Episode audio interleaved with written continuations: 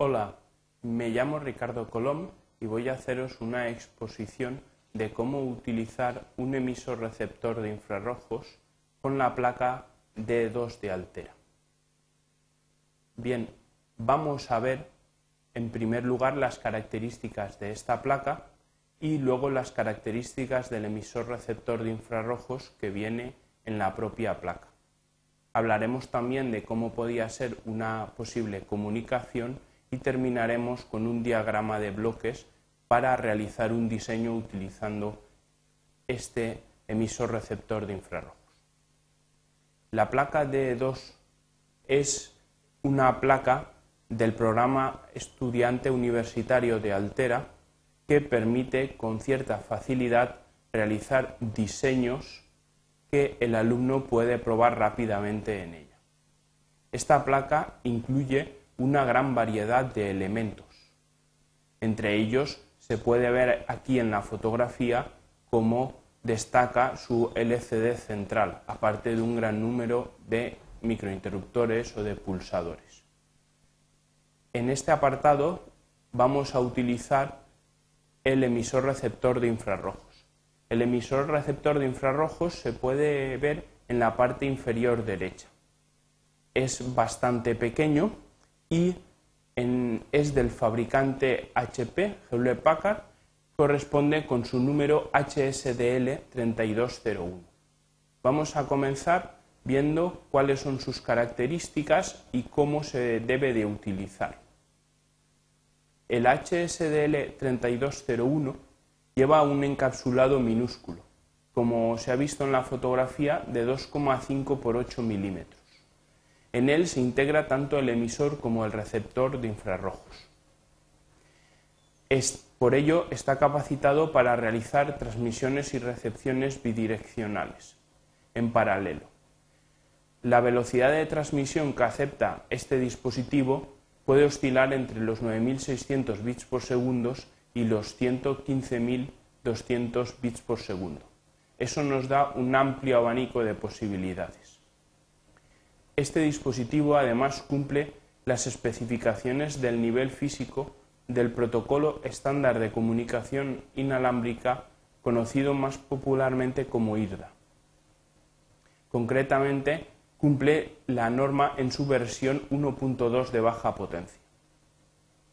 Al ser de baja potencia, pues tiene un alcance máximo de 20 centímetros con otros dispositivos de baja potencia, que cumplan la misma norma.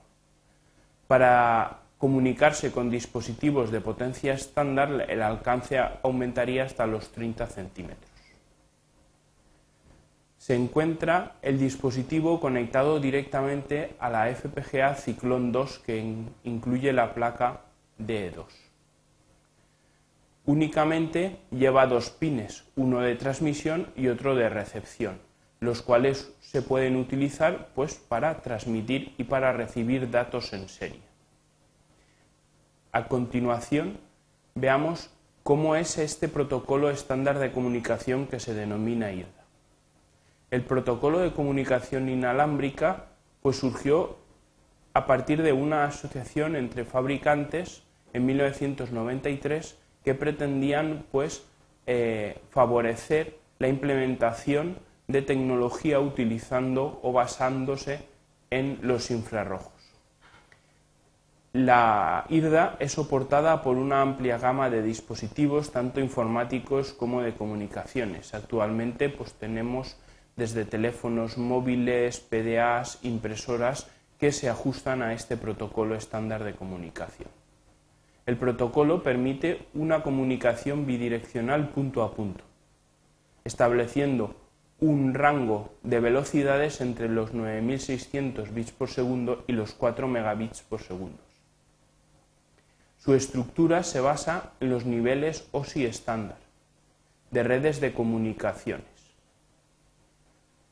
El nivel más bajo recordaremos que es el nivel físico, que es el nivel en el cual nos vamos a centrar en este bloque, ya que la placa D2 pues comienza por la utilización de este nivel. Bien, el nivel físico que establece el protocolo estándar IRDA pues nos sirve para establecer comunicaciones punto a punto utilizando infrarrojos a nivel serie. a nivel físico se establecen dos opciones de potencia, lo que es la potencia estándar y la baja potencia. La potencia estándar permite asegurar comunicaciones libres de errores entre dispositivos a una distancia máxima de 100 centímetros, un metro, y con un ángulo respecto a la perpendicular máximo de 15 grados. Si se utiliza potencia baja o baja potencia, esa distancia se ve reducida a tan solo 20 centímetros, siempre que sea entre dispositivos de baja potencia. La norma también establece tres modos de comunicación dependientes de la velocidad. El modo asíncrono serie, que establece una comunicación máxima de 115,2 kilobits por segundo, el modo síncrono serie, que aumenta la velocidad hasta 1,15 megabits, y el modo síncrono rápido, que permite una velocidad máxima de 4 megabits, que es el tope de la norma. En este caso, recordar que el dispositivo que incluye la placa de E2 alcanza como máximo los 115, bits, los 115 kilobits por segundo. Es decir, que se engloba dentro de lo que sería el modo asíncrono serie de transmisión. Por lo tanto, nos centraremos sobre este modo y en este caso no haremos referencia a los otros modos de funcionamiento ya que pues eh, no nos interesa para el diseño que pretendemos realizar.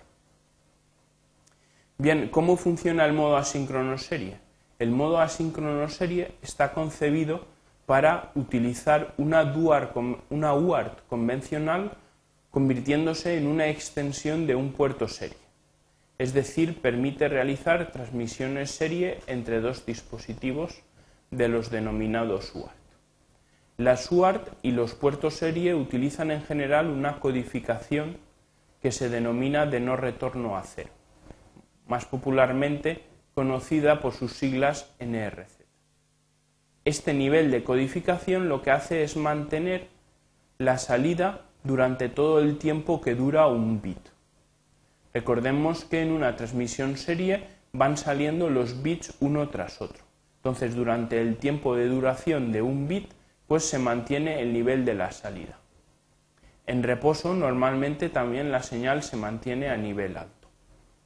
Este modo de funcionamiento no es adecuado para utilizar en infrarrojos, ya que una cadena larga de bits pues dejaría el LED emisor durante mucho tiempo encendido y eso haría pues tener una potencia bastante elevada y por lo tanto un alcance muy elevado que podía perturbar a otros dispositivos infrarrojos. Por ello, la norma lo que recomienda es utilizar una decodificación denominada de retorno a cero invertida, de tal manera que eh, la señal no esté eh, durante todo el tiempo que dura el bit activa sino solamente en una parte de ese tiempo. Esta codificación se denomina NZI por sus siglas, es decir, de retorno a cero invertida.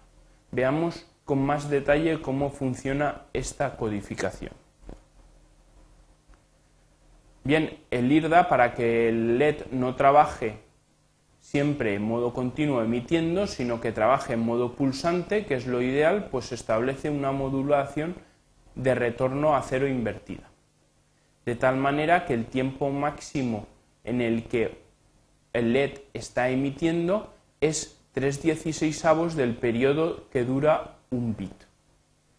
En este caso, como la velocidad máxima a la cual se puede transmitir es de 115,2 kilobits por segundo, el tiempo máximo en el que estará activo el LED será 3 avos de eh, la inversa de esta frecuencia, es decir, 1,41 microsegundo.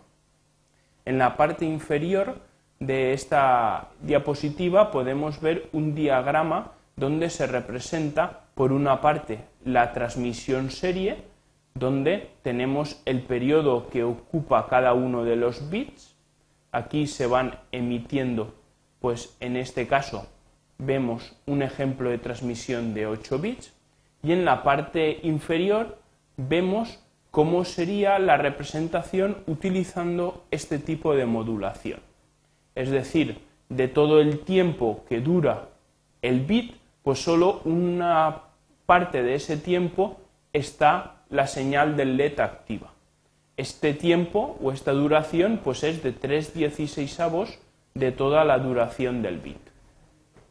Además se denomina de retorno a cero invertida porque hay que fijarse que el LED está activo únicamente para transmitir los ceros, mientras que para transmitir los unos la señal permanece a nivel bajo.